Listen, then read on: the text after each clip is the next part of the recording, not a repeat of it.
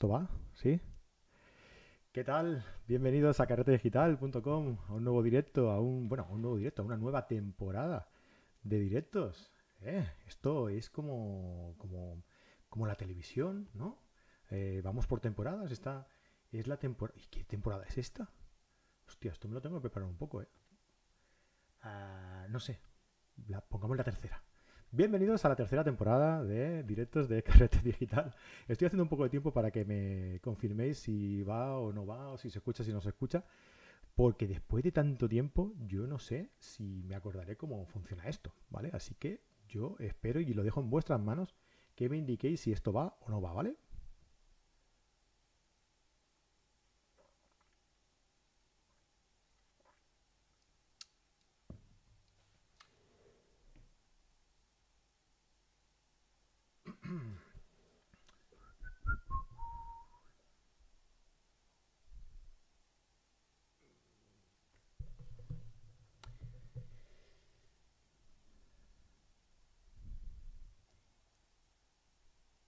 Vale, perfecto. Gracias, Marta, por confirmarlo. ya sé que esto va con un poco de delay, así que, bueno, yo estoy aquí esperando a que me dijerais algo. Hasta que vosotros lo habéis escuchado, pues ha pasado este, este tiempo, ¿no? Oye, pues nada, lo dicho, que estoy contentísimo de estar aquí con todos vosotros otra vez, de, estar uh, a tope con vosotros. Uh, Súper contento, ya os digo, porque, porque estar un año más aquí con todos vosotros significa que, bueno, pues que os gusta, que, estáis deseando que empiece otra nueva temporada, que la temporada pasada eh, os gustó, creo que este año eh, creo que este año va a ser más o menos igual que el anterior de interesante, eh, incluso más si cabe, estamos trabajando en un montón de cosas nuevas, en un montón de cosas nuevas que me está llevando a la vida, pero, pero creo que va a valer muchísimo la pena, muchísimo la pena. Igual alguna explicamos hoy, no sé, ya veremos. Eh, y sobre todo, lo primero, antes de nada, eh, agradeceros a todos vosotros vuestra, pues que nos, que nos sigáis, que estéis ahí siempre. Eh, y lo dicho, y de verdad que lo digo desde el corazón. Hace un mes y pico que acabamos de, de hacer los, la última tongada de directos. Empezamos en septiembre a hacer las, las nuevas y veo aquí un montón de, de, caras conocidas y de verdad que eso a mí personalmente me, me llena mucho. Así que muchísimas gracias a todos. Y dicho todo esto diréis, bueno, sí, vale, eh, pero aquí me falta un Fran, ¿no? me falta un Fran, ¿dónde está el otro Fran? No os preocupéis, eh, Fran está en clase de pilates y me ha dicho que en cuanto acabe viene y dice que va a venir muy relajado, porque después de pilates viene muy relajado, así que esperaremos a que, a que venga y mientras tanto, pues me gustaría ir saludándoos y, y que me expliquéis un poco, ¿no? Eh, ¿Habéis hecho muchas fotos este verano? ¿Eh? ¿Habéis ido a algún sitio interesante? Eh, ¿Algún sitio que podamos descubrir los demás? Que, explicadme, explicadme que, fotográficamente hablando, ¿eh? el resto no me, no me interesa. O sea, que no es que no me interese, entendedme, pero que estamos en un programa de, de, fotografía y lo que nos interesa aquí es eh, eso, ¿no? Temas, cuestiones de interés fotográfico, ¿vale? Así que dejadme por aquí por los comentarios a ver qué habéis hecho y voy, y voy saludando, ¿vale? Uh, venga, va. Ana Gatón, buenas noches desde Cañamars, Barcelona. Buenas noches, Ana. Eh, Fernando Ramos Pérez, hola. Marisa Rodríguez, buenas noches desde Gijón. Liboni Pérez desde Mallorca. Eh, Francisco José desde Murcia, desde Mallorca Jan Session. Eh, Freddy Matías eh, desde Bilbao. Marta, buenas noches. Con el idioma tan bonito y tan rico en vocabulario que tenemos, no sé por qué tenemos que utilizar palabras y expresiones en inglés. Un saludo. ¿Qué expresiones? Ah, lo de Breaking News. Sí, bueno, Marta, ya sabes que esto a veces hay que... Yo soy mucho de, de, estas cosas, ¿no? De intentar llamar la atención con alguna palabra en el título y tal. Nah, es eh, simplemente... Sí, además igual ni hablamos de noticias. Simplemente por poner un título. Sí, no, no es por nada más. Y tienes razón, tenemos un, un, idioma muy bonito y hay que explotarlo más. Hay que intentar explotarlo más, explotarlo más y dejarnos de anglicismos. ¿Ok? Eh, José Luis Duque, buenas noches desde Noja. Lili Prandel, buenas noches desde Buenos Aires. ¿Cuánta gente nos escucha desde Argentina? Eh? Un saludo eh, a Argentina que me consta que empecé ahora la primavera. Eh, un placer que estéis de regreso. Muchas gracias, Olga. Hola, ¿qué tal? Julia de Juan desde León. Eh, ¿Se veis? Escucha, Noelia, gracias. Gracias, Noelia. Ángel Sataxa, buenas noches. Hola Ángel, ah, se escucha muy bien. Ah, Elena Miranda, todo ok. Eh, venga, va, va, va. 60 milímetros, hola a todos. Hola Iván, ¿qué tal? Alberto C, lo que estoy esperando es que dejes de rellenar. bueno, en principio siempre hay que rellenar un poquito, ¿no? Para, hacer un poco de tiempo, hombre. Si no, hay que romper un poco el hielo.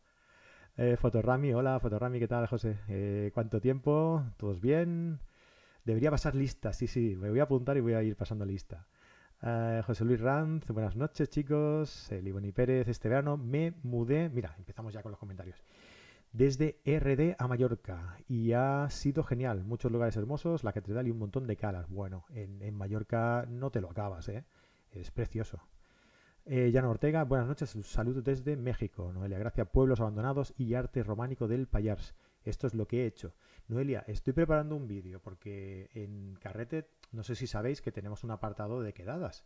Pero claro, de momento lo hacemos pues por, aquí por Barcelona y cercanías, ¿no? Digamos. Y, eso, entonces estoy preparando un vídeo de un lugar que fuimos a, preparar la, la salida, la próxima salida que haremos. Y dije, bueno, pues, oye, pues ya que estoy aquí, voy a grabar un poquito del lugar y, luego hablaré un poco de este lugar y tal. Y bueno, pues quizás eh, pronto lo, suba, lo suba al canal de YouTube para que podáis, para que podáis verlo todo, ¿vale? Ah, ah, ah, Fotorami, mi verano empieza ahora. Mira qué suerte, oye. Eh, Fran Nieto, Fran, vamos a ver, ¿qué pasa contigo? ¿Qué haces aquí en el chat?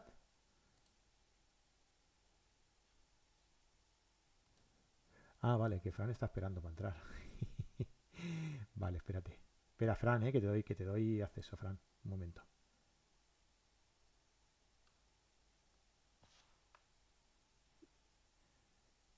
Hola, Fran. Hola. ¿Qué tal? Muy buenas. ¿Cómo estamos? Eh, has entrado a saco, ¿eh? Estás en directo, ¿eh? Que lo sepas. Está bien saberlo.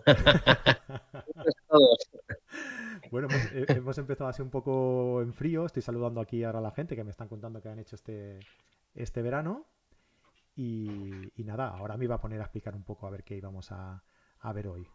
Eh, Fotorami nos decía por aquí que su verano empieza ahora. El tuyo más o menos también empieza dentro de poco, ¿verdad? Eh, yo empiezo en octubre. Tengo vacaciones este verano en octubre para ver si hacemos un poco de otoñada, que siempre o las cojo en junio para hacer macro o las cojo en octubre para hacer paisaje huyendo de las masas. Julio y agosto no es para ti. Efectivamente, no. Mira, Olga nos dice... no hay nada que fotografiar en julio ni en agosto para alguien de, naturaleza, absolutamente nada. Hay, bueno, algunas especies de aves y poco más. Hombre, nocturna, Vía Láctea. Ah, por Dios, Vía Láctea en, julio, y está allá arriba toda ella. Es otro tipo de fotografía. Pillas nada más que. Sí, pero a mí me gusta más el arco completito, así, todo bajito y con la iglesia. Mayo, sí, mayo. Mayo es buena época. Finales de mayo, principios de junio, hasta mediados de junio más o menos es buena época. A partir de ahí ya está el. necesitas dos o tres filas de Vía Láctea y eso, ¿a dónde vas? mucho trabajo, mucho trabajo. déjate, déjate. Además que, por las noches. Qué pereza. Yo me desacostumbro. Mira que era de salir de noche, ¿eh? pero sí que es verdad que da un poco de pereza ahora ya salir. Mira, importante. Alberto C nos dice, eh, estás un poco desacostumbrado a los directos. Estoy un poco desentrenado, ¿verdad? Eh, dice, ya llevamos varios minutos y aún no pides pulgares arriba. aún no he dicho nada de, que la gente deje me gustas aquí en el vídeo. Pues tienes toda la razón, Alberto. Esto no puede ser. Yo creo que ya sobra el comentario de que nos dejáis hoy un buen like y sobre todo lo que decimos siempre, suscribíos al canal. Si no lo estáis, suscribíos porque eh, vivimos de eso, básicamente, vivimos de los números. ¿Verdad, Fran? No vivimos de dinero, nosotros vivimos de los números. Y, es importante pues que nos dejéis ahí, que suscribáis y sobre todo que le deis a la campanilla para que cuando subamos un, nuevo contenido pues os llegue una notificación. Cuando YouTube quiera enviarosla, ¿eh? Que esa es otra. Pero bueno, en principio debería ser así. Bueno, eso, lo que habíamos venido a hablar eh, hoy. En principio, me mm, había hablado con Fran de, qué hacíamos, ¿no? Digo, Fran, ¿qué, hacemos hoy? Porque yo no tengo muchas ganas de trabajar ahora ya, recién empezado el, la temporada, no, tengo mucha ganas de trabajar. Vamos a hacer algo así. Así que me invitó a mí y dice, pues mira, ya lo haces tú. Yo empiezo un poquito y después tú ya, te encargas del resto. No, eso no es así. Y, quedamos en, hacer pues una, eh, un programita pues aquí explicando algunas, algunas noticias, ¿no? Breaking news, ¿no? Como le hemos puesto aquí, que a Marta no le gustaba estos anglicismos. Y, y bueno, y a mí se me ocurrió, digo, bueno, pues para rellenar un poco también, podíamos eh, invitar a la gente a que nos enviaran sus dudas y, entre las dudas que nos envíe la gente, algunas noticias que tengamos, eh, que hayamos recopilado eh, y, lo que nos pregunten por aquí por el directo, pues oye, pues, pues ya nos montamos un programa así facilito y rápido. Y así es, así es. Hemos preparado aquí algunas noticias. tenemos preguntas que nos ha enviado nuestros, la gente que, recibe nuestros mails y gente que nos ha mandado también por Facebook. Y lo que queráis ir preguntándonos por aquí, que estamos abiertos a cualquier eh, duda que queráis eh, dejarnos aquí en el directo, ¿vale? Así que, ¿qué te parece, Fran? Si empezamos a comentar una noticia muy interesante de, un, amigo, de un muy buen amigo nuestro. Que fíjate tú que sin tenerlo pensado, porque tú has pensado algunas noticias por tu, cuenta y yo por la mía, hemos coincidido en destacar esta, que es, espérate que lo tengo por aquí, en destacar esta, que es eh, que nuestro amigo eh, Jesús Manuel García Flores es el subcampeón del mundo de la 29 Bienal Fiat de Francia 2021. Que parece ahí un nombre muy redundante y que dices, bueno, pues estos dónde están, pero amigo, eh, Bienal de Fiat, de un subcampeonato mundial. O sea, esto, esto es, son palabras mayores, ¿vale? ¿Y sobre qué era? Pues espera, que voy a poner puedo compartir aquí pantalla. Vale, pues esta magnífica foto es la que Jesús ha enviado para, este certamen. ¿Vale? Aquí tenéis la foto que ha enviado Jesús y el equipo de, español, ¿no? Y aquí tenéis eh, la, clasificación, ¿no? ¿Veis? Los primeros han sido Gran Bretaña, segundos eh, España, Rusia, India, Islandia, Vietnam, Israel, ya veis, y aquí en todo, en el podium, ahí en medalla de plata, nuestro amigo Jesús Manuel García Flores. Por aquí nos explicaba que, eh, el equipo español había ido con dos equipos, ¿no? El primer equipo lo formaban, eh, era, era de mm, eh, fotografía color digital retrato y logró un meritorio puesto 20 entre los 42 países participantes, ¿vale? Y los que los participantes en este, en este equipo fueron Andreu Noguera, Carlos eh, Puñet, Carmen Galvez, Fernando Morales, Fernando Morales, Florentino Molero, Juan Carlos Lizanco, Juan Palmer, este es primo mío, Fran. Eh, María Antonia García, María Luisa Maya, a Merced Ramírez y Monse González y Pilar Moreno, que a Monse también la conocemos porque es la pareja de Jesús, ¿no? Y en el segundo equipo, pues que fue el que consiguió la segunda, el segundo puesto, Está formado por Alberto José eh, Moreno, Antonio Figueras, eh, Carlos González, el mismo José Manuel García Flores, eh, John Antonio Gomila, José Antonio Parejo, Josep Talabull, Lourdes Gómez, Marga Pons y Pablo Ruiz, que tienen un, trabajo impresionante, ¿vale?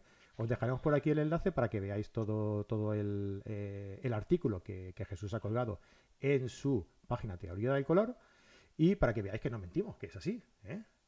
¿Qué te parece, Fran? Me parece increíble que tengamos un nivel en fotografía en España tan, tan alto, porque hace 15 o 20 años era totalmente impensable. Y hoy en día es que en, cualquier certamen de fotografía internacional es que el, hombre, no digo que en los primeros puestos, primero, segundo y tercero, pero es raro que uno de ellos no esté ocupado por algún español. En, casi cualquier concurso internacional, es impresionante. Y hay alguna gente que está realmente con un nivel de, de, participación y de concursos ganados que es alucinante.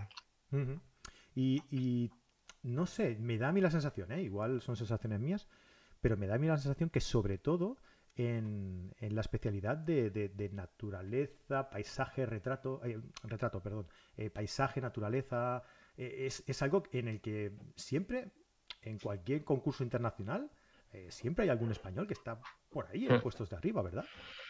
Sí, y bueno, hay gente como Julio Caso que, están, vamos, yo creo que pocos concursos les quedan por ahí por, por ganar. Hay gente en España que tiene, pero muchísimos, muchísimos concursos ganados.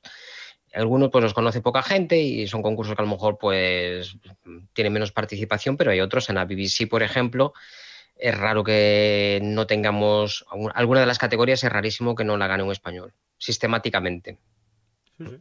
Pues nada, enhorabuena a, todos estos eh, fotógrafos que, tienen eh, este don, ¿no? O que se han trabajado tanto como para llegar a estas, eh, a estas cotas. Y, enhorabuena a, Jesús y a Monse y a todos los fotógrafos que hemos mencionado por su fantástico trabajo y por este subcampeonato mundial. Venga, otra, otra noticia, Fran. Sí, de hecho, el otro grupo, que, había dos grupos, uno que era de, retrato, que dijiste los nombres, pero el otro quedó de, en el puesto número 20, que tampoco está nada mal, vamos. Y retrato es una cosa que se hace en todo el mundo y se hace bien en todo el mundo. Sí, sí, sí. No, no está nada mal, el nivel no está nada mal.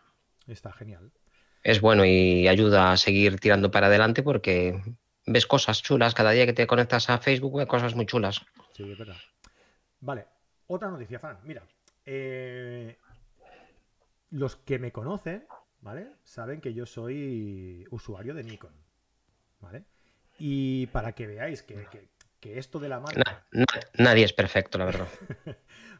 Tú, no, tú lo eras antes, ¿eh? Perfecto. no, yo también soy, yo, también soy, soy usuario de Nikon, pero ya yo por lo menos lo, tengo asimilado, que nadie es perfecto.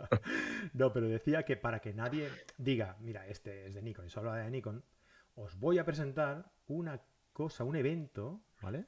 Que, eh, que será mañana. Dejaré el enlace por aquí y supongo que, que quedarán abiertos para que lo podáis ver, aunque haya llegado tarde el vídeo, ¿no? Eh, es un evento en el que se asegura que se va a dar a conocer eh, una noticia muy, muy, muy emocionante. No sé por qué me da a mí mm, que va a ser eh, algo relacionado con una novedad que va a dar muy fuerte, que va a pegar muy fuerte, que es esta Canon EOS R3, la nueva cámara de Canon que ya se ha estado probando en las, en las Olimpiadas de, de, de, de, Tokio fue. De Tokio.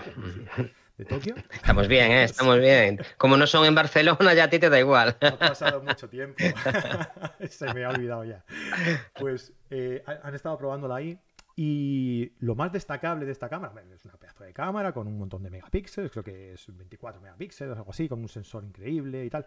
Eh, pero creo que, que, lo que va a dar de, que hablar de sí eh, es el sistema de enfoque. ¿no? En, los últimos tiempos el sistema de enfoque de, las cámaras ha ido evolucionando hasta un punto en el que eh, es impresionante el seguimiento al ojo, eh, al rostro, a la cara, o sea que no, vas a perder prácticamente nunca una foto por el enfoque. ¿no? Pues Canon en este caso ha ido un paso más allá y, esta cámara, la Canon EOS R3, eh, tiene un sistema de enfoque muy peculiar que tú me explicarás porque, porque seguro que lo sabes tú mejor que yo, que hace mucho tiempo eh, Canon hizo algo parecido, ¿no? Pero claro, ahora se ha hecho pues con más eh, tecnológicamente, con algo tecnológicamente más avanzado y, claro, pues, pues mejor, ¿no? Y es que tú puedes enfocar eh, hacia donde tú dirijas el iris de tu ojo, en el visor. Es decir, si tú apuntas hacia un lado, el enfoque irá hacia un lado y si enfocas hacia otro con tu ojo, el enfoque irá siguiendo tu propio ojo y enfocará donde tú quieras. Esto, no sé, parece ciencia ficción, no sé hasta qué punto puede funcionar bien, yo quiero que, esta cámara salga y me lo expliquen bien. Y quizá mañana, en este evento que, anuncian, que es mañana a las 3 de la tarde, si no me equivoco, ahora os lo confirmo, ah, que nos lo expliquen a ver si es así y que nos pongan eh, pruebas de que realmente es así. Eh, ¿Tú cómo lo ves, Fran, esto? Yo veo que hay mucha gente joven en este escenario. Esto es una tecnología que utilizaba Canon ya en las películas de película. Mira dónde va. Hace 30 años que esto ya, lo tenían. Por eso decía yo. Y, solo, que yo sepa, solo lo instalaron en una cámara y quedó la tecnología abandonada. Yo la había probado en su momento, de hecho hubo muchos fotógrafos de naturaleza que estaban dispuestos a cambiarse porque, jolín, para fotografía de fauna en vuelo, por ejemplo, era flipante. Tú mirabas para el ojo del bicho y funcionaba muy bien. Y se abandonó, nunca más he volvido a saber del tema. Y 30 años después lo resucitan aquí con, como ciencia ficción, ¿no? Sí, es increíble. Sí. pero la diferencia, Fran, es que eh, la, la, Canon esta que, tú dices ah, tenía solo tres puntos de, enfoque. Esta en este caso puedes enfocar en todo el, área. Sí, sí. A donde mires, como con, con el iView, tienes cualquier zona a la que estés mirando, prácticamente estaría cubierta. Pero bueno, que la tecnología en sí misma ya tiene mucho tiempo y ya ha sido probada, así que tiene que funcionar bien. Yo, a mí me parece una cosa que, es digna de, elogio, ¿eh? porque es algo instintivo.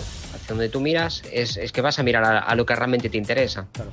Si estás mirando para una persona, es que estás mirándole a los ojos. Y si quieres que se enfoque el dedo del que tiene una rosa y está el pétalo de la rosa, yo creo que es una tecnología que realmente que se supone un avance. Ahora falta implementarla y que dure más de una cámara, pero yo, yo creo que sí que es un avance importante. Sí, sí, por lo menos ya te digo, yo, yo estoy muy intrigado, ¿eh? Quiero verla, quiero verla en acción. Yo la he visto, esta cámara, cuando hicimos la última mirrorless en, en que por cierto, me pregunta aquí Fotorami eh, si, en, si en Photocá eh, no la tenemos.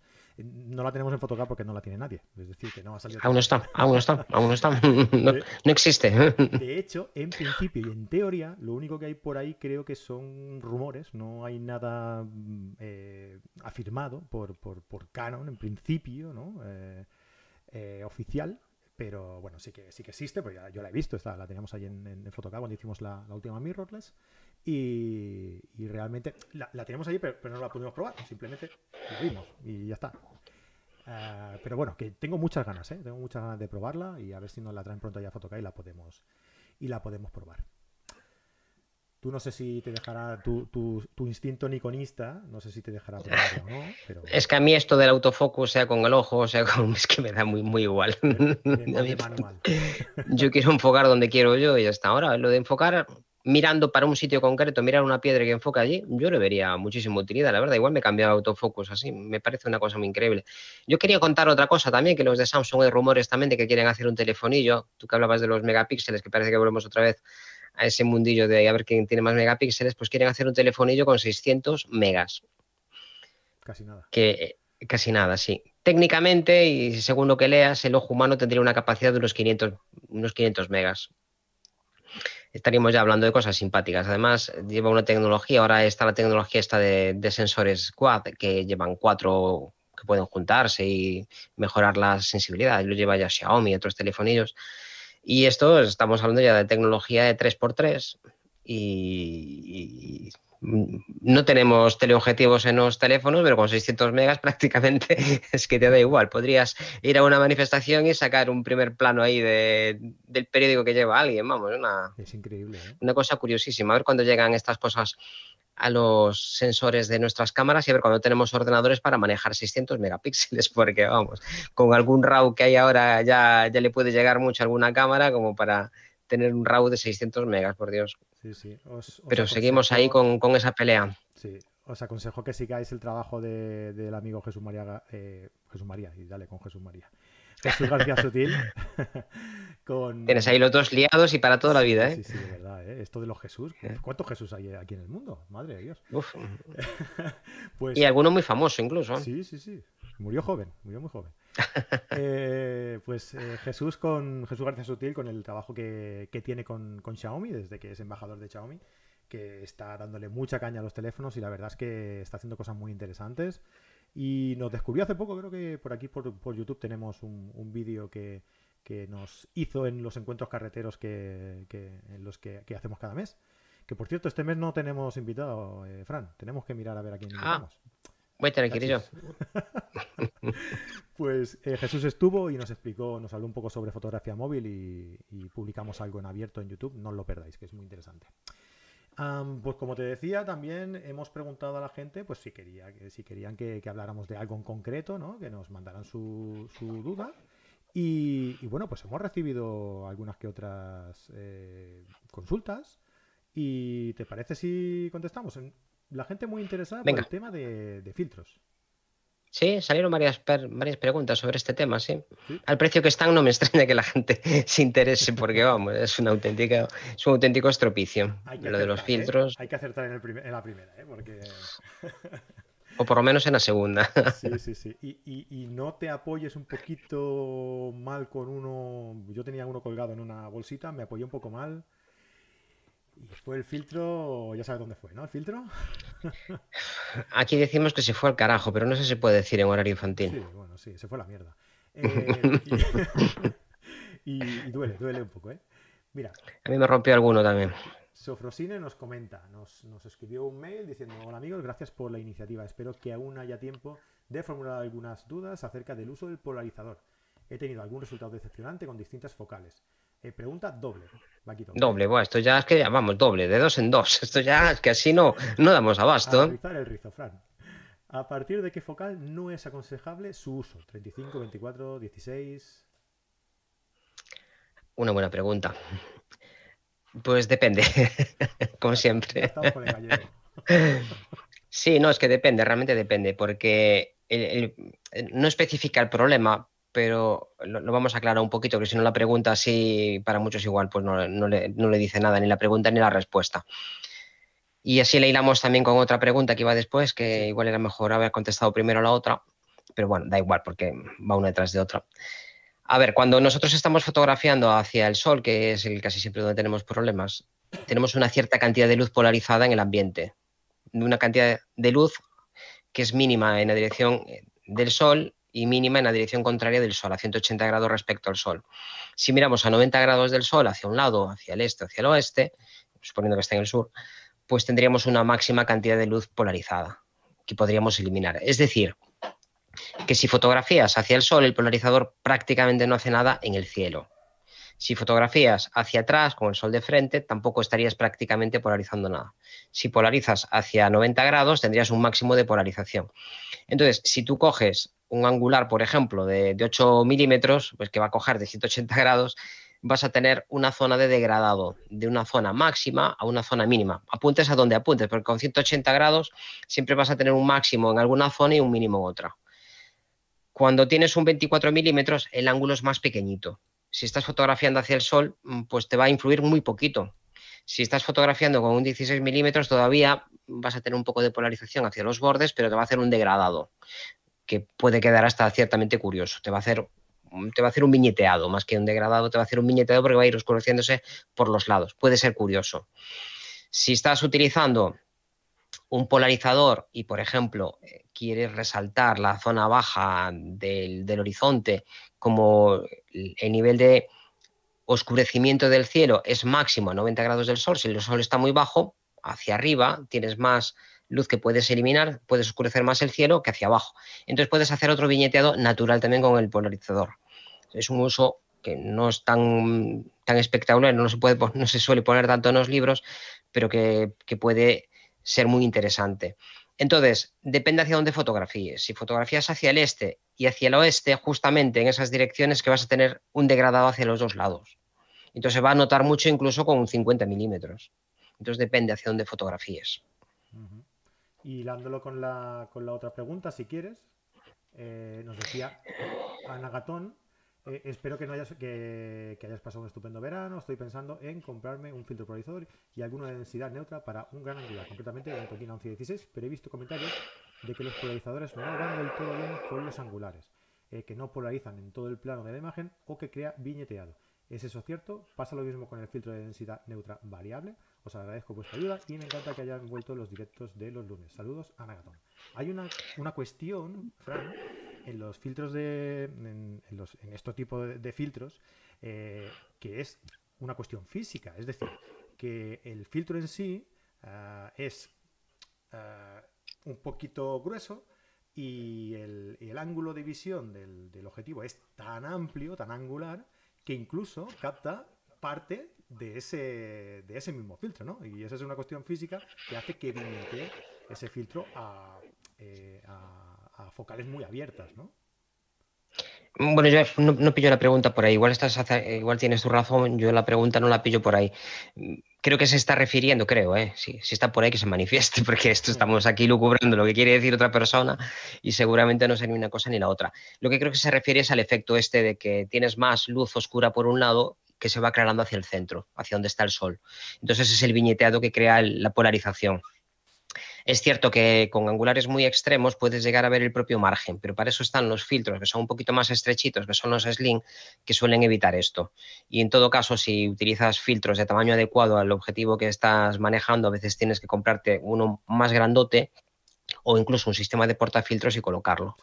Entonces, yo creo que se refiere a eso. El viñeteado es el viñeteado que acabamos de decir ahora es que depende hacia dónde estés fotografiando. Este y oeste, el degradado va a ser, si fotografías justo, hacia el este, vas a tener un degradado hacia un lado y hacia otro. La zona más oscura estaría en el centro, se va aclarando hacia un lado y hacia otro.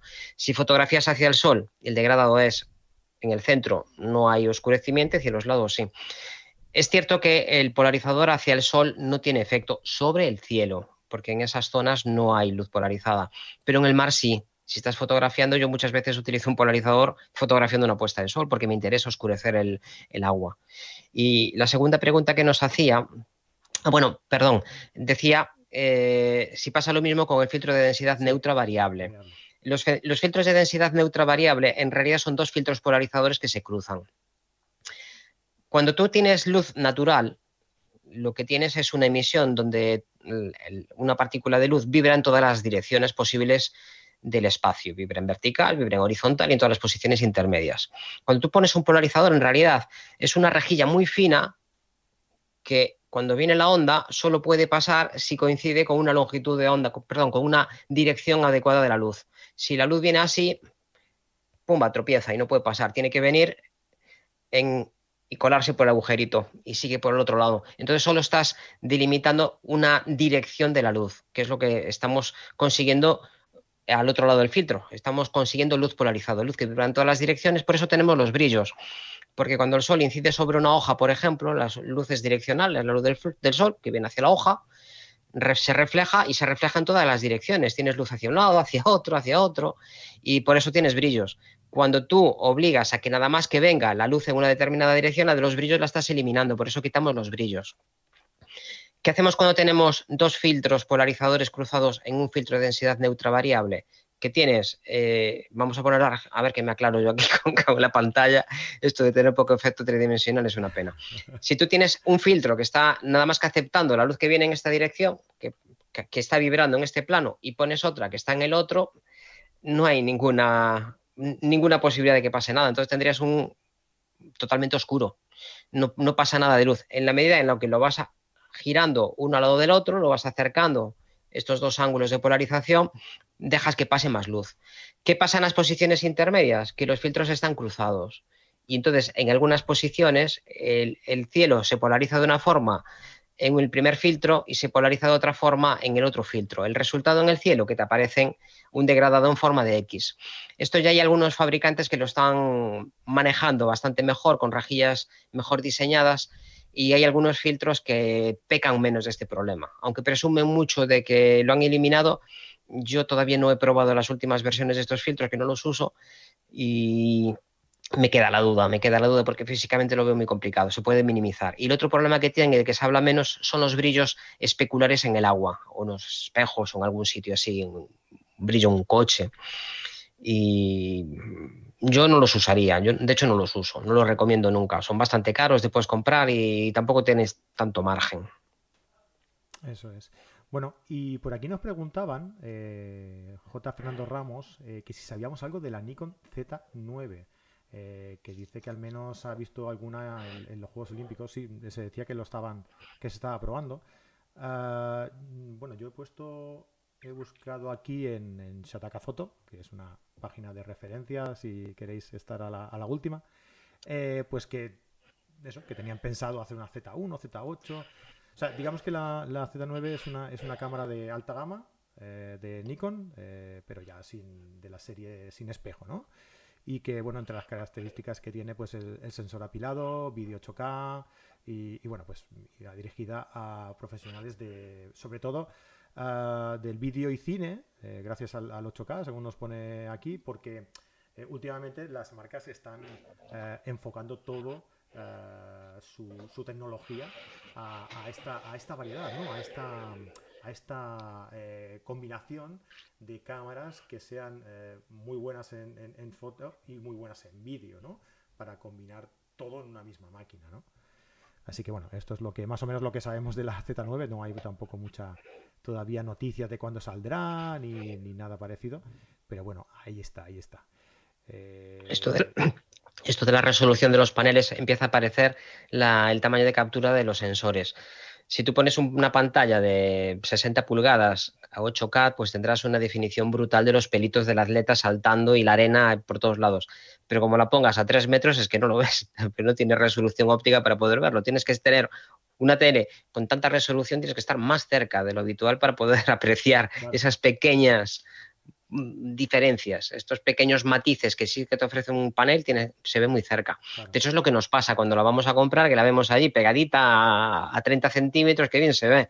La pones en tu sala a 4 metros y toda esta super definición que tenías se va. Hay, hay, que acercarse más. Así que aunque bueno, como los pisos cada vez son más pequeños y que las salas cada vez son más estrechitas, pues igual es por, igual es por esto que nos han, nos han puesto aquí el asunto. ¿eh? Mm. Nos queda otra pregunta que se nos andamos aquí saltando, porque aquí damos a, como siempre, a pesar de que hoy teníamos aquí ya un, planning, vamos saltando de una cosa a otra. Sí, pero yo, lo, estaba haciendo porque había gente por aquí que está preguntando también. Vale, vale.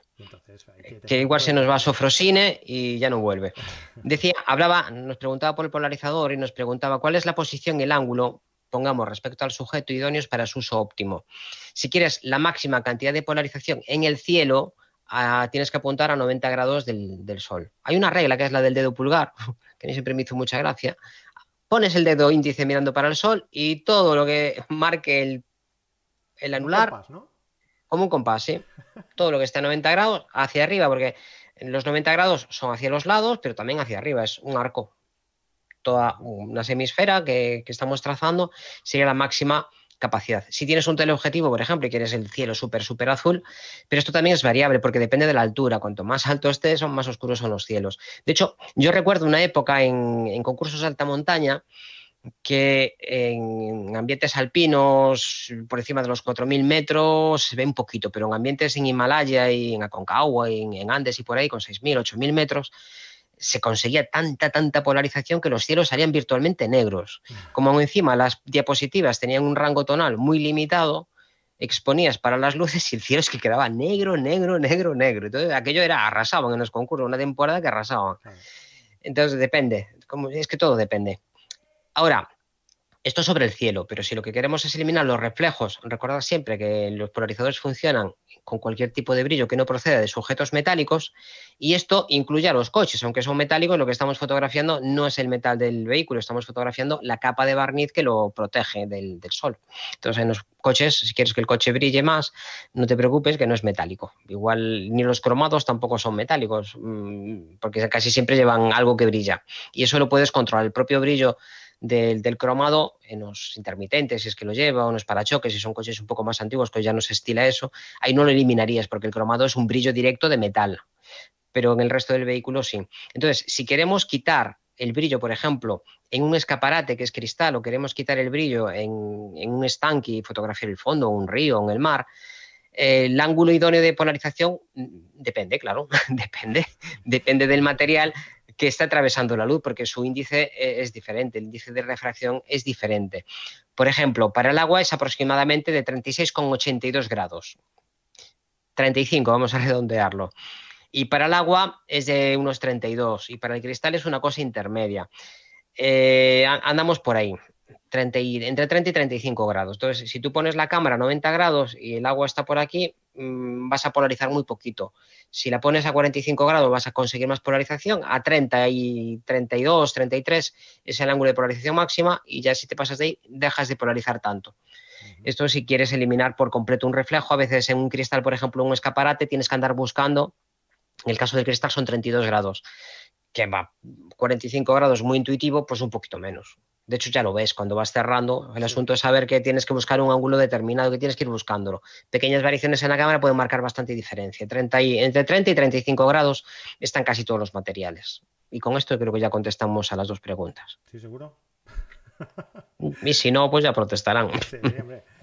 ya nos dirán algo. Ah, que yo te pregunté también. Ana, Ana Gatón nos decía que, sí que era lo que, a lo que tú te referías, ¿eh? la pregunta antes de, de estar intentando 1-0.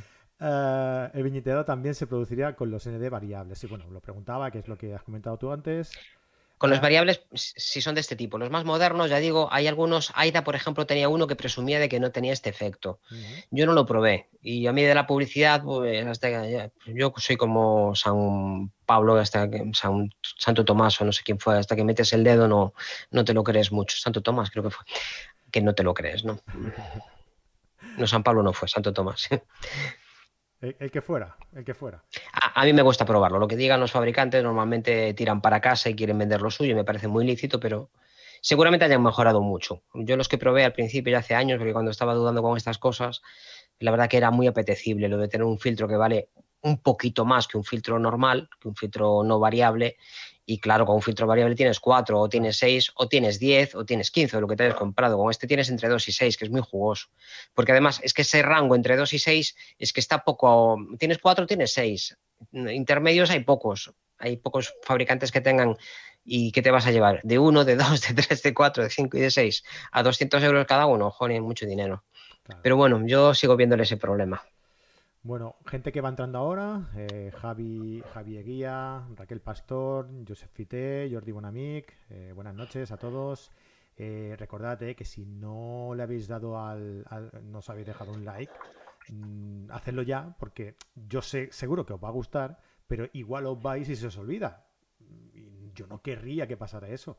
¿Eh? Así que dale. Yo ya le di al mío, 36, venga. Que sí, venga, bien hecho. Yo no le doy nunca, yo siempre digo que hay que darle, yo no le doy nunca. Pues, pues, hay que predicar con el ejemplo. No, pero es que soy muy modesto, tío. Ahí me sale más. Te lo voy a, te lo voy a quitar por no darle tu ala.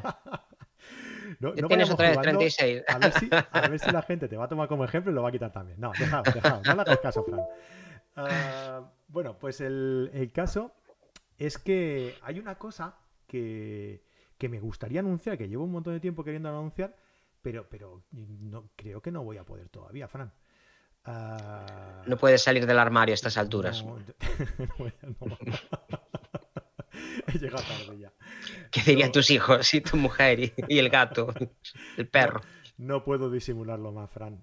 Tengo que salir. no, no, no. No, que. Bueno. si os portáis bien, igual al final decimos algo. De todas formas, mm, si sois pacientes, la semana que viene eh, haremos un programa especial para esto que os quiero anunciar, ¿vale? Así que. Bueno, Porque se lo merece. Hombre, y tanto que sí, y tanto que sí. Son muchas horas de trabajo. y las que quedan. y las, que, quedan. vale, pues otra preguntilla más. Venga, va. Nos enviaba. Mm, ¿Quién era este? Nos preguntaba, ¿vale la pena eh, la nueva versión de Luminar? Que esto no lo preguntaba, te lo digo yo ahora mismo. Nos lo preguntaba. Tito, tito, ti. Espérate, Rubén, Rubén? Sí, no, espérate. Ahí, ahora lo he perdido, Fran. Espérate, eh, que lo digo ya. Sí, aquí está. Javier, eh, Javier Urda. Nos preguntaba, eh, como sabéis, Luminar ha sacado una nueva versión de su programa de revelado, Luminar Neo. ¿Lo habéis probado? ¿Cambia mucho de la versión anterior? ¿Merece la pena tenerlo? Yo te voy a decir una cosa. Ah, yo este nuevo software de, Luminar, esta nueva versión de Luminar, no la he probado. Pero sí que te voy a decir que para gente que no tenga... Esto tenemos, Fran y yo, eh, diferencias con esta opinión, pero yo os voy a dar la mía, que para eso estoy aquí. Eh, para gente que no tenemos mucho tiempo y queremos algo que quede pues mm, interesante en, las fotos eh, que, medio acaben ya el resultado de la fotografía, eh, Luminar AI, ¿no? Eh, Luminar con inteligencia artificial, es una herramienta, mm, a mi parecer, muy potente, muy interesante, que te puede dejar la foto medio acabada en, nada, que te puedes crear plantillas con, o presets con, con fotografías que más o menos tengan eh, el mismo estilo que, una que ya hayas acabado, ah, con presets ya que te presenta el, propio programa muy interesantes, eh, que puedes editar de forma ah, masiva, ¿no? en, lotes, ah, de una forma muy rápida. Yo, mm, sinceramente, es, un, es, una herramienta que me gusta, que me la compré, la probé, la estoy probando, edito mis fotos con ella y la verdad es que me resulta muy interesante. Ahora, el Luminar Neo este no he tenido el gusto de probarlo, así que prefiero no, no opinar sobre ello. ¿Qué te parece, Fran? Yo creo que los avances que tiene fundamentalmente son en velocidad y añadieron alguna cosita más. Entonces, eh, ya has hablado bastante, yo poco más tengo que aportar. A mí me parece que ahora mismo es todo más limpio, más moderno. Han quitado algunas cosas que andaban por ahí que no sabía muy bien dónde ponerlas y ahora ya están solo en un sitio. Me parece que cargan mejor las fotos, igual también es manía mía. esto es muy difícil a veces de cuantificar sin, el cronómetro en la mano y creo que hay mm, las cosas, el procesado en general, yo creo que es mejor que en las versiones anteriores. Se han optimizado bastante los tiempos, los, usos y sobre todo el algoritmo de, la inteligencia artificial. Le sigo echando en falta un sistema de organización un poco decentillo como puede tener, ya no digo Lightroom, pero por lo menos basado en palabras clave como tiene del nivel que tiene Capture One aunque bueno, al menos nos permite organizar un poco las fotos por, álbumes, que ya es un avance, porque antes ya ni eso. Sí, eso, lo que... es verdad que como Lightroom no, en Lightroom en, base de datos yo creo que es el mejor con diferencia. En otras cosas igual no es tan bueno, pero en base de datos hay muchísima diferencia entre Lightroom y cualquier cosa que hay por ahí fuera. Cosa que aprovecho para, decir, para recordar a la gente, Fran, que en la plataforma de cursos de carrete digital tenemos un espléndido curso de Lightroom eh, realizado, impartido por, por Fran Nieto, en el que se explica desde el principio hasta el final de Lightroom, eh, pasando por cómo etiquetar, por cómo catalogar las fotos. Súper interesante, ¿eh? Ya sabéis que hoy no lo he dicho, ¿eh? No os quejaréis, ¿eh? Hoy no lo he dicho. y con mucha insistencia en qué hacer si se rompe todo. cómo hacer copias de seguridad y cómo recuperarlas. que esto es una cosa que, me preguntan mucho, he hecho no sé qué, y ya, pues sí, pues se puede arreglar así o así, o a veces, pues si no has hecho las cosas bien, desgraciadamente puedes perder muchísimas horas de trabajo. A mí me ha roto varias veces la base de datos del Lightroom y sigo disfrutando de ella porque hice las cosas bien. Pero bueno, aprendí a base de, los golpes que da la vida. Luego, las sugerencias estas, volviendo otra vez a lo de hoy, las sugerencias estas que ofrece de edición basadas en inteligencia artificial, donde el software indica, hace allí sus cálculos y dice que es lo adecuado, a ver, al final lo que te va a hacer es sugerir looks de paisajes si ve que es un paisaje y, de rostros si ve que es un retrato. Tampoco es una cosa que digas, qué cosa más, más novedosa. Han ampliado la librería todavía más respecto a la versión anterior. Han quitado algunas, han puesto otros. Creo que van encaminándose un poquito a satisfacer a más gente porque ahí ellos harán sus números y esta gente tiene feedback de los programas y sabe qué es lo que se usa y lo que no. Así que al final irán mejorando a ver, hay muchas cosas que ya estaban en las versiones anteriores y que tampoco, tampoco veo yo que haya unos cambios tan, tan, tan, tan grandes. Esto de, recortarte la fotografía que apareció en la versión ahí, por ejemplo, el, Composition ahí me parece que se llamaba, y que te reencuadra la foto para que destaque el sujeto principal, a ver, por Dios, es que se... quita lo que sobre.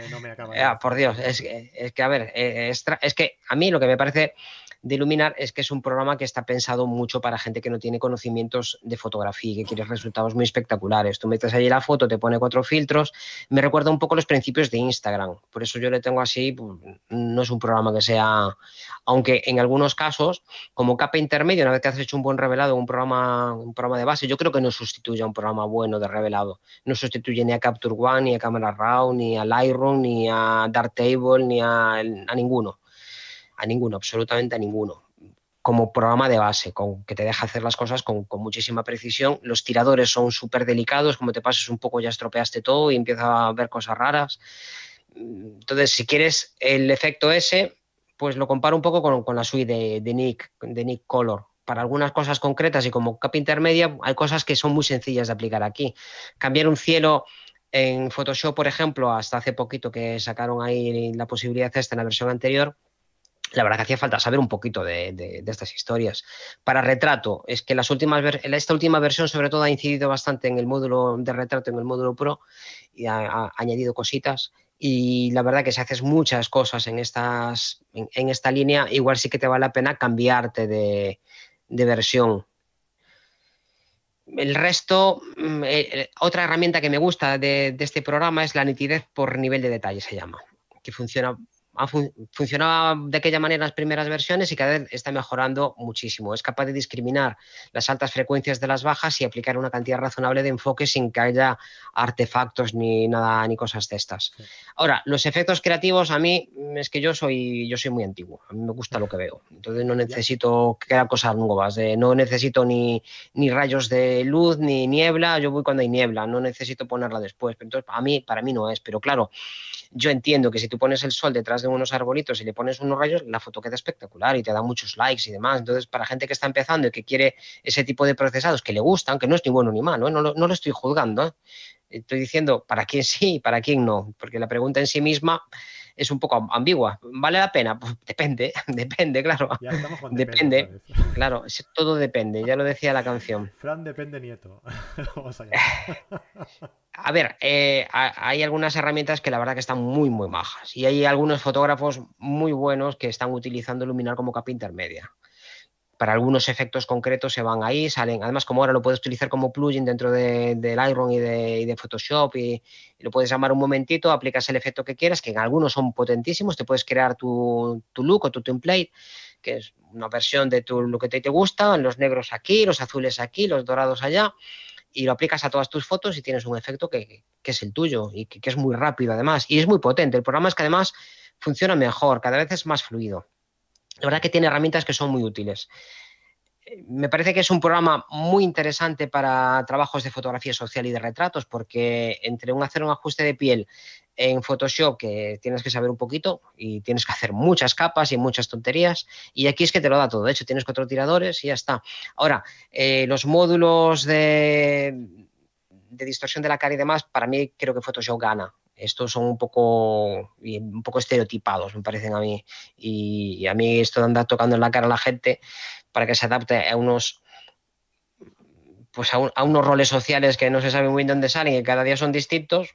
Antes, hace una temporada, las pieles tenían que ser de porcelana, ahora ya tienen que tener por ahora estamos con el micro burning and 8. Por Dios, que esto, a ver, que si tienes un grano, tienes un grano, por Dios, si tienes arrugas, mira, que tengo muchas. Y encima le pongo la luz de, para que me la, en vez de poner la luz de frente, la pongo más lateral para que me haga aquí la sombra y tenga yo, a ver, por Dios, es que cada uno tiene la piel que tiene. Y, a ver, a mí me parece que es un buen software para gente que está empezando y que quiere ir mirando cuál es su camino, qué cosas le gustan, cuáles no le gustan, y en vez de perder un montón de horas viendo tutoriales de cómo conseguir incrementar el contraste de una forma súper dramática, el efecto este de, de, noche cuando es de día, estas cosas, que allí le das a un clic y tocas a cuatro tiradores y lo puedes ajustar a tu manera puedes, no me gusta tanto, es muy fácil de ajustarlo para que sea más sutil.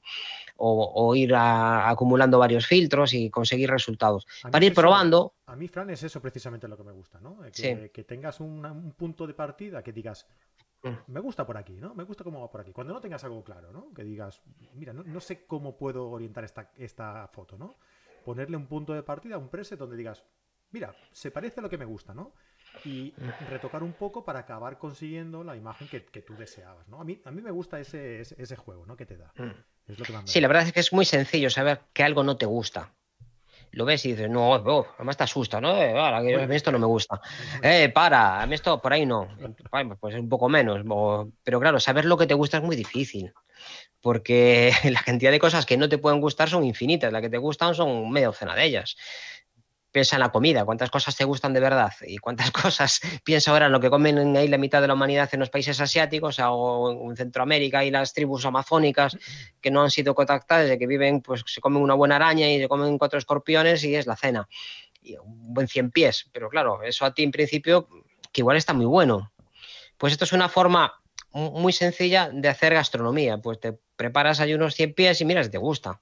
Si te gusta, pues vas avanzando por ahí. Ya verás si más adelante te compensa hacerlo en otros programas o no. Me parece que es un. En, ese sentido, me parece muy interesante. Ahora, mm, para fotógrafos avanzados, también por, por, la capacidad que tiene de hacer algunas cosas muy sencillas, muy potentes, con resultados muy vistosos en muy poquito tiempo y, lo, puedes moderar también, lo pones en una capa, lo aplicas nada más que a las sombras, lo aplicas a los tonos verdes, es muy interesante. Sabiendo lo que haces, cuando ya tienes un buen dominio de Photoshop y de máscaras y demás, es muy potente.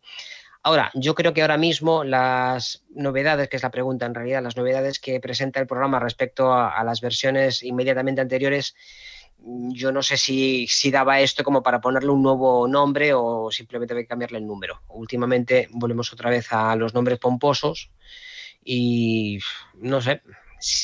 yo creo que básicamente lo más interesante que han sacado ahora son cuatro herramientas y no las vas a utilizar mucho intensivamente y han mejorado la estabilidad, que a mí nunca se me colgó, es un programa que nunca se me colgó. La verdad que no, lo uso mucho, lo utilizo para, para trapichar, como, como casi todos los que pruebo, trapicheo un poco con ello, porque yo utilizo muy poquita edición, y, pero me gusta. La, verdad es que a mí me gusta mucho editar, aunque, aunque no lo haga, me gusta mucho cambiar las fotografías. y las, de otros. Sobre, Photoshop. Sí, sí. sí. sí, pero bueno, que Sí, me gusta mucho y de hecho hay muchas cosas que hago, pero en mis fotos no lo hago. Yo edito fotos para mucha gente, para, para concursos o para exposiciones y me las mandan, yo las edito a su gusto y, claro, el gusto del cliente no tiene por qué ser el mío. Y en esas fotos me lo paso muy bien editando. Ah, pues voy a subir aquí esto, pero en las mías pues, que me gusta lo que veo, entonces no necesito más. Esta era la respuesta larga. La respuesta corta es tú verás, si quieres gastarte el dinero y te compensa estos pequeños beneficios, pues el dinero es de cada uno. Yo creo que yo esperaría otra versión, una nueva versión. Oye, Fran, ¿sabes que Liboni Pérez aquí en el, en el chat ha acertado lo que queríamos contar? Eh, no te entiendo. Sí, ¿te acuerdas que antes hemos dicho, quiero explicar algo, pero no sé si puedo hacerlo todavía, no sé qué? Ah. Pues, pues aquí en el chat lo, lo ha acertado. ¿Qué? ¿Qué? Joder, pero esto no era secreto. No me lo contaste a mí, ya lo sabe todo el mundo. No sé, yo, pensaba que sí. Bueno, pues nada, igualmente. Borra, bórralo, bórralo, que se va a enterar todo el mundo. la semana que viene lo sabremos, lo sabremos seguro porque vamos a hacer un especial. Ah, venga, va. Un especial Foto 21. ¿Qué es Foto 21? ¿Qué es? ¿Qué es? El segundo congreso de carrete digital. El año pasado hicimos el primer congreso eh, online eh, carrete digital, eh, fotográfico carrete digital, con un montón de invitados, 40, bueno, eran un poco menos porque había ponentes que repitieron. 30 eh, y pico. me gusta lo concreto que soy a la hora de dar explicaciones. ¿eh? 30 y pico. Está todo, está, todo meditado. Aproximadamente 30 y pico. Aproximadamente, además. Exactamente menos de 40. Pues eso, eh, ponentes eh, súper interesantes. De, en estos casos lo mejor es echarse para adelante y decir, había 34. ¿Qué quieres? ¿Que lo va a contar alguien? sí. No, lo va a contar nadie. Hay que... Si mientes, miente con convicción. ah, 36. yo estoy curado en espanto. Entonces, por eso no lo hago. El año pasado hice eso precisamente. Te pillaron. no sé cuántas conferencias y saltó uno diciendo no, hay 38. Digo, joder, una vez que me eche para adelante. No, no, pues en serio. Eh, este mes de octubre vamos a, pues a celebrar el segundo congreso eh, online sobre fotografía carrete digital, que esta vez se va a llamar Foto 21, Foto 2021. Y bueno, van a haber más ponentes que el año pasado, 30 y pico. Es que además así parece que ya llevas un montón de ellos. Claro, 30 y largos. Ahora vamos a ti. Congreso 1, va, estos acaban de empezar, pero 21 ya, ya cojones, ¿eh? sí, sí, sí, no, y va a ser, va a ser interesante. Hay que, ponerles nombres como a los programas. Sí, por eso, por eso. hay que buscarle un nombre así. Foto 21, mm. vamos a llamar. Y, y eso, que hay un montón de, de, gente muy interesante, especialista todos eh, en, las diferentes disciplinas fotográficas que vamos a tener de todas las disciplinas fotográficas que se puedan tocar, eh, hasta 40. Si hay más de 40, entonces ya no vamos a tocarla. Eh, y, nada, pues la semana que viene vamos a hacer un especial segundo Congreso Carrete Digital en el que os explicaremos todo. Así que si queréis tener más información, la semana que viene os esperamos por aquí. Bueno, yo quería hacer una sugerencia para el, para el, para el, siguiente, será el 22, imagino. Eh, eres, eh, O volvemos al 3. o le ponemos nombre, un nombre de verdad. Eh, que es fotografía de dentistas, porque yo la cantidad de, consultas que recibo de fotógrafos que, quieren que, el esmalte salga con la coloración adecuada es que es alucinante, ¿eh? es alucinante hay que pillar a un congreso para, dentistas, que ahora se echaron todos a hacer, claro, lo que cobran por, por la por la, por la y por todo lo que te hacen y por el implante y demás, vamos. Después quieren documentarlo para esos congresos. ¿Tú sabes cómo me hicieron a mí eh, las medidas para una, para una cédula? Con un escáner. Una, un, claro. Ah, sí, tú lo sabes. Plano, plano. Tuviste que abrir la boca a 180 grados. y me cerraron con la tapa por atrás. no, en serio, en serio. Era, era como una pala. Sí, un pantógrafo ahí. Sí, sí, sí. Y, fueron eh, repasando todas las partes de mi, de mi dentadura. Y, de tu ser. sí, sí, sí. Y se plasmaba ahí en la, en la, en la pantalla. Increíble. Ya se, ha quedado atrás aquello de la pasta que era tan desagradable que te ponían ¿eh? para, para tomarte, para hacerte el molde. Eh, por suerte se ha quedado, se ha quedado atrás aquello. Yo preferiría que hicieran algo que no hiciera falta anestesia ni nada de esto. Falta ese puntito todavía de, que no hagan daño. Bueno, pues hombre, pues gracias a la anestesia ya hemos ganado algo, ¿eh? ya eso, cualquier momento de la historia anterior a la invención de la anestesia fue dramático. No me lo quiero ni imaginar. Ay, por Dios, cuando amputaban a la gente ahí, los buenos cirujanos eran los que lograban amputar una pierna en menos de 10 segundos. que no he cortado yo la pata del pollo en ese tiempo, por Dios. ¿cómo, ¿Cómo hemos llegado a este punto de la conversación, Fran, por favor? No sé, esto degenera mucho. Venga, no sé si hay alguna pregunta por ahí. La última, no sé si te la he pasado o no, ¿eh? o sea que vamos aquí a tumba abierta. Eh, Rubén Núñez eh, nos pregunta, hola, ¿cómo están? Les hago una pregunta de iluminación en el estudio. Eh, ¿Qué ocurre si uno ilumina con una luz principal de un flash manual y para las luces de relleno usa lámparas de LED de uso hogareño? Es muy diferente la temperatura de color. Se, eh, es muy diferente la temperatura de color. Se, de manera que no se puede equiparar los colores en Lightroom. Ah, vale, perdón, que es una pregunta. Es muy diferente la temperatura de color de manera esa interrogación. Ay, ahora la entonación ya es correcta.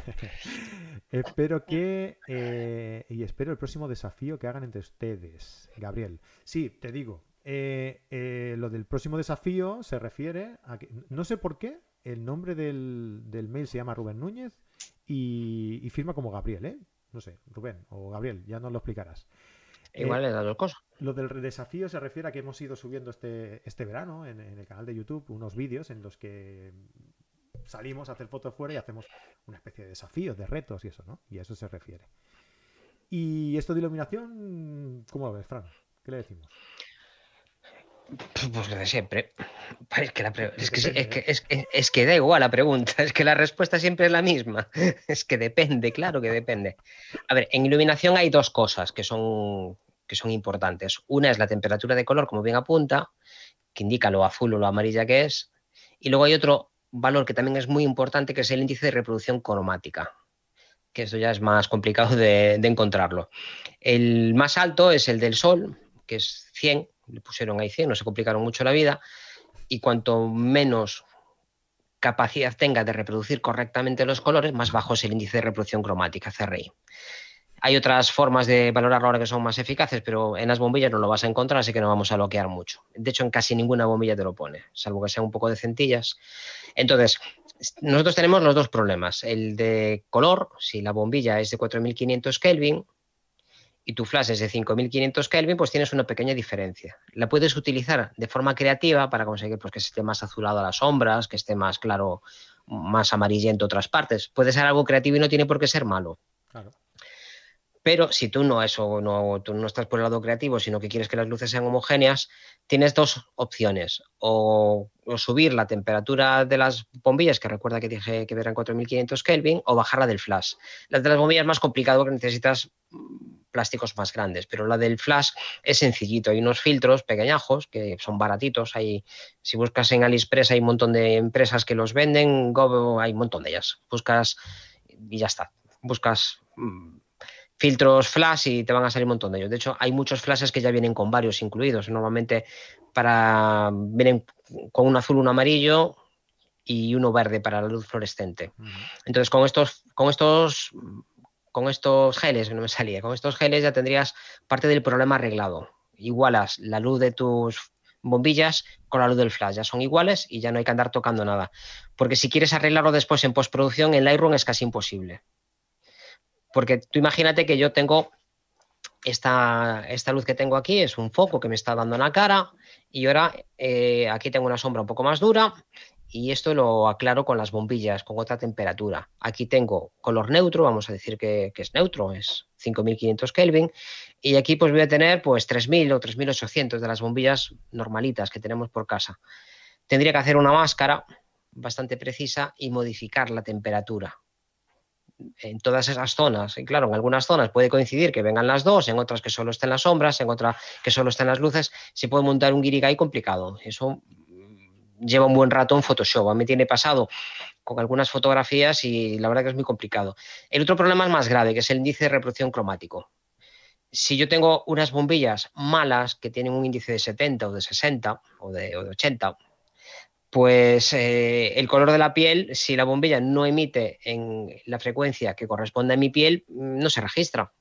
No se registra. Entonces tendríamos ahí una serie de huecos en la zona de sombras que no hay iluminación siendo un poco más, drásticos, tremendamente drásticos.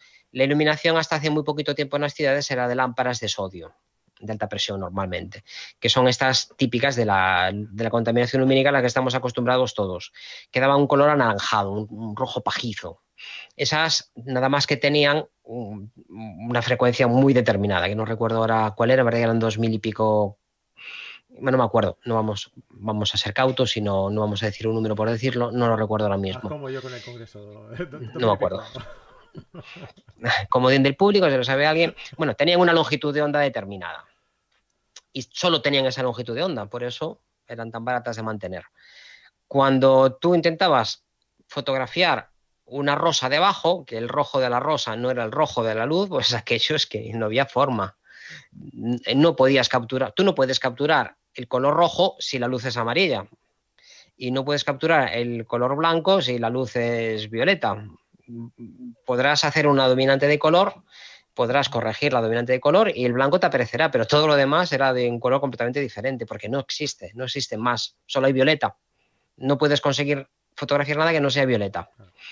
Entonces, eh, con un índice de reproducción cromático más alto, evidentemente, porque estas tenían un índice de, 10 o de 8, una cosa así, tenían índices bajísimos, con 80 o 85 puedes ya empezar a tener, sobre todo si lo dedicas nada más que a las sombras, puedes tener un resultado bastante aceptable. Hay algunas bombillas que son específicas para iluminación en estudios y demás, que tienen muy altos valores de reproducción cromática pero son caras. Entonces, claro, para eso no, no arreglamos nada. Yo te recomendaría que te compraras un foco LED de alguna marca baratita, como el que estoy usando yo, que es un Never, que son 1800 lúmenes o 2000 lúmenes, que tiene un índice de reproducción cromática de 97 y que es más que suficiente para estas cosas. Vale relativamente poco dinero, por 100 euros te compras normalmente el foco y, ya está. Pero bueno, lo más sencillo, más barato que esto es comprarte otro, otro flash, un segundo flash. Que por cierto, eh, por cierto, déjame meter aquí la cuña, eh, el nuevo curso, es que eh, empieza muy mal la temporada, no, he contado nada.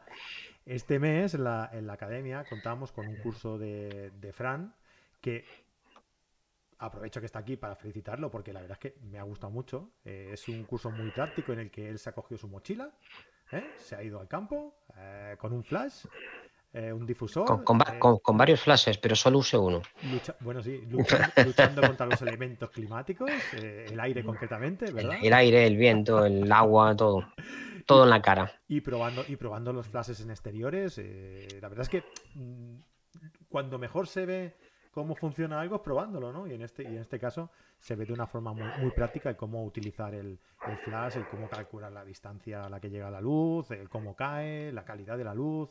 O sea que es muy, muy, muy interesante este curso de, eh, práctico de, uso del flash en modo manual.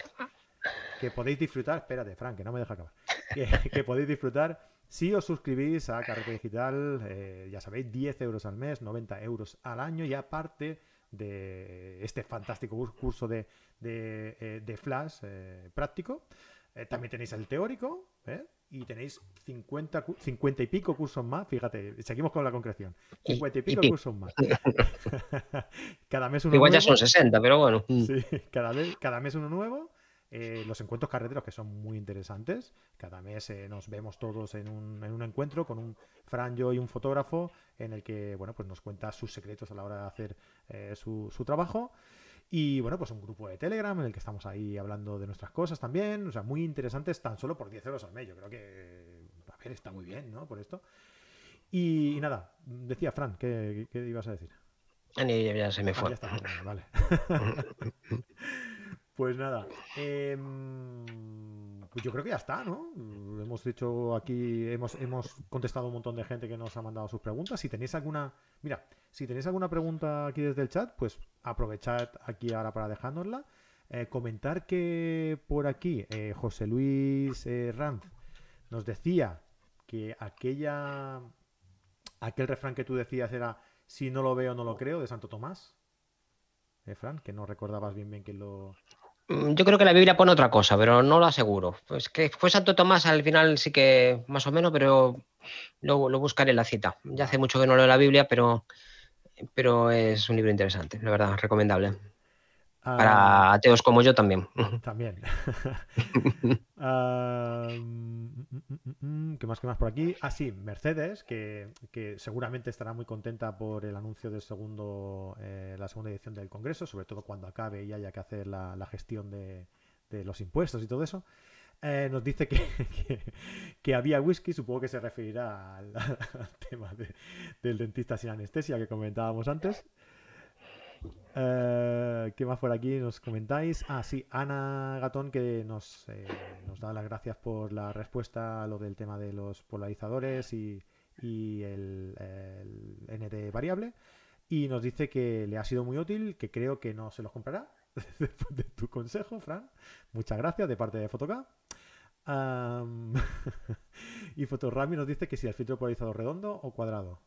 ¿Filtro ¿Filtros de polarizador cuadrados ahí? Filtros de polarizadores cuadrados. A ver, déme otra vez, perdona. Filtro polarizador cuadrado. Yo diría que no hay, ¿no? Yo creo que sí, yo creo que sí. Polarizadores para portafiltros.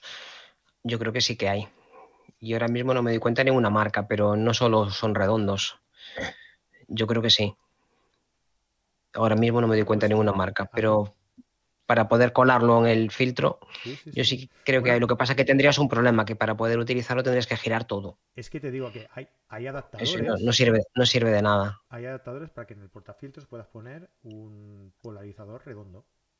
Hmm. sí, el de Lucroid, el de Nisi y todo esto lo pueden poner delante o detrás o pero piensa que si tú pones un polarizador y quieres modificar el filtro, el si es cuadrado no tiene posibilidad de giro.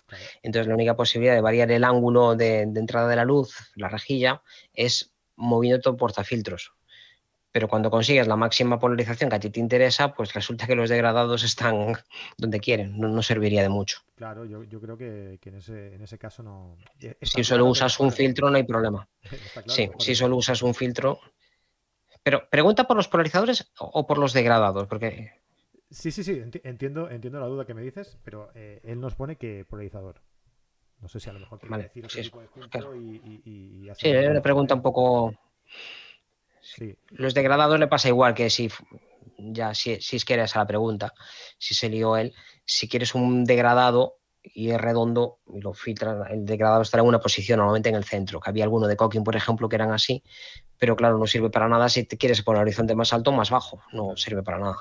Y además lo bueno que tienen los filtros grandes... Te limita un poco el cuadre.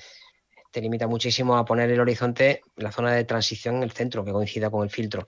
La ventaja que tienen los filtros más grandes es que la zona de transición es más suave. Un filtro grande tiene la zona de transición es más amplia, claro. Si el filtro es así de grande, la zona de transición es más grande que si es así. Entonces te permite un filtro de 100 respecto a uno de 77, pues son un trocito más grande que puede estar degradándose. Claro que sí. Pues nada, no solo contestamos a las preguntas, sino que adivinamos las preguntas. Estamos aquí para lo que sea, para un roto y para un descosido, lo que haga falta. Ah, pues eso, oye, muchísimas gracias a todos los que habéis estado por aquí en el directo. Muchísimas gracias también a todos los que habéis, nos habéis enviado las eh, preguntas. Ah, habéis contestado al, mail que os enviamos.